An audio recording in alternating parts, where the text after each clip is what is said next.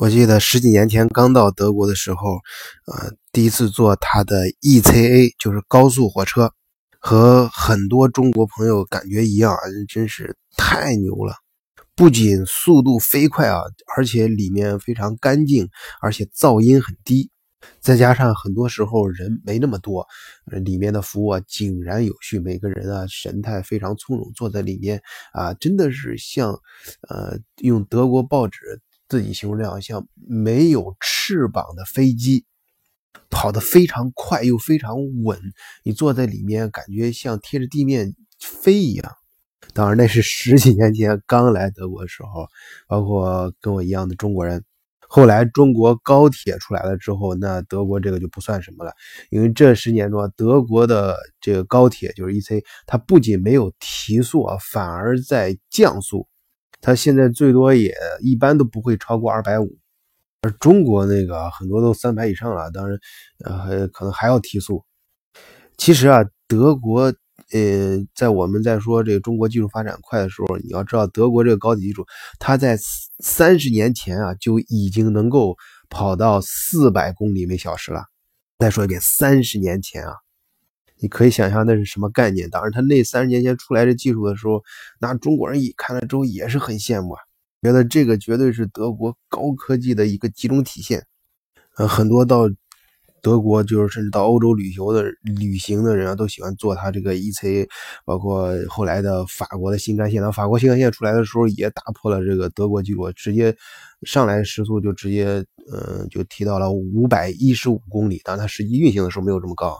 但不管怎么说，坐着欧洲这种呃法国跟德国这种高速铁路，在欧洲这种特有的人文建筑还有呃自然景观之间穿梭，那种感觉是相当好的。你想，特别是我个人非常喜欢，就是从在德国来说，是从北到南的时候，呃，从西德就是沿着莱茵河沿岸那那那条线，然后我自己开车也非常喜欢走那条线。就是莱茵河河岸啊，不仅有那种德国现代化的这种城市，还有，呃，它是远处山上那种古老的城堡特别多。呃，当然这有历史原因啊，我在前面提也提到过，因为以前沿着莱茵河，德国那些古古代的那些各个城堡的那些啊主人吧，他们收税。啊，所以说在莱茵河沿岸建了各种各样的城堡，特别多。当然那一块也被列列为历史文化遗产啊，因为那个而且那个莱茵河中间有有相当一段的距离是不允许建造桥的啊。就是为什么那为什么在莱茵河有些地方很搞笑，需要摆渡？你过过河的时候，即使开车也要乘摆渡过过车过过河，因为会影响到它的自然景观。呃，那么，呃，我们是绕了这么多啊，来说今天真正想提的问题，就是德国的高速火车为什么时速一直提不上来呢？相对来说啊，它为什么一直跑在二百多到二百五之间？呃，是它它不跑三百以上的？因为在三十年前它就已经达到四百了。呃，难道是因为它的铁路不行吗？因为中国以前提速的时候就遇到这个问题啊，就是说你有那个铁路质量达不到，你拐弯的时候可能会脱轨。呃，德国的铁路呢，我这么说吧，就是嗯，很多少年前我记不清了，反正有一阵德国是。呃，换更新铁轨的时候拆掉的铁轨，哎，有同学有中国人就做这生意，把它拆掉的那些铁轨想办法倒卖到中国去，说那个拆掉的铁轨的质量都非常好，所以德国的呃火车啊它不提速的原因，肯定不是因为它的铁路啊，不是因为它铁轨嗯无法承受，那么是为了这个呃乘坐车的时候。感觉非常好嘛，看周围的风景啊，什么就故意让你以限制在一定速度内可以欣赏德国的周围的风景，那肯定，这个说法就有点儿。情怀在里面作用太大了啊！你要知道，呃，通过现在的科技手段，我相信中国的那个火车也有这种科技，就是那个玻璃，它是一个减速玻璃，就是其实你火车你从外面看，唰一下从你旁边二百多公里的速度是很快了已经。你看周围，但是你看周围的景色，你坐在火车里面看外面景色的时候是非常柔和的，没有那么快的。它因为这是有在玻璃上就有这种减速的呃科技手段。呃，今天我看到德国报纸啊讲也讲到这个问题，我才恍然大悟。其实，呃，这个也不能不佩服我们中国，其实建造新高铁的叫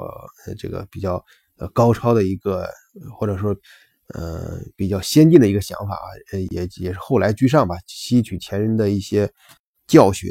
呃，就是德国他们其实也尝试过提高速度，但是提高呃速度的时候，你火车站跟不上。哎，这个我我自己也有很多次这样的经历。我想同呃呃听听友如果来德国生活过的话，肯定也有这样经历。就是你有时候 E C 跑得很快，它或者是呃不是 E C 就 E C 啊，就其他的这种列车，你跑到火车站跟前的时候要等一会儿。这个至少我的经历中十次有一次吧，就是概率还是相当高的。你你到火车站跟前要等一会儿才能才能呃才能进进站。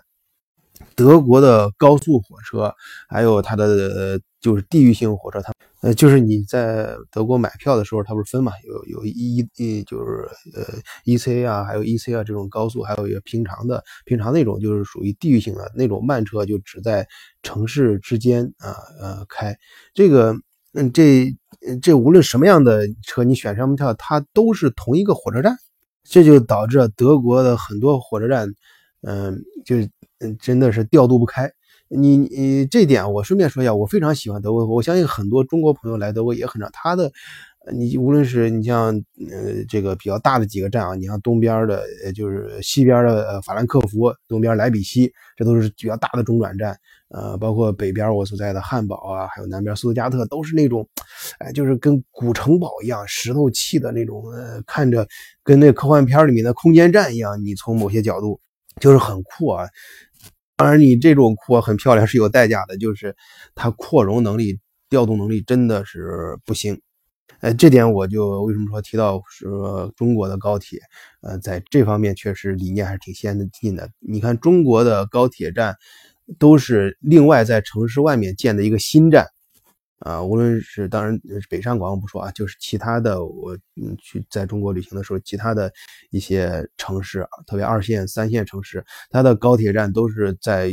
都跟原来的老火车站完全不同的地方啊，在外面另外建的，这样的话它的调度能力都很强。你就是火车很高的速度跑过去之后，你马上就能进站。而德国的话，它在前段时间确实也试过提速，提上来之后，你到没用，你到进站的时候，到火车站你进不了站，然后在进站之前还要坐那等。当然了，在其他方面，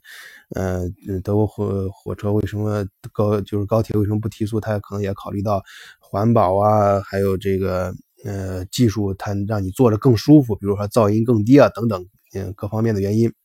啊，这里也欢迎呃听友们，如果是有其他的一些发现啊，可以在评论区里面留言，大家相互讨论。好，谢谢大家，今天节目就到这里，再见。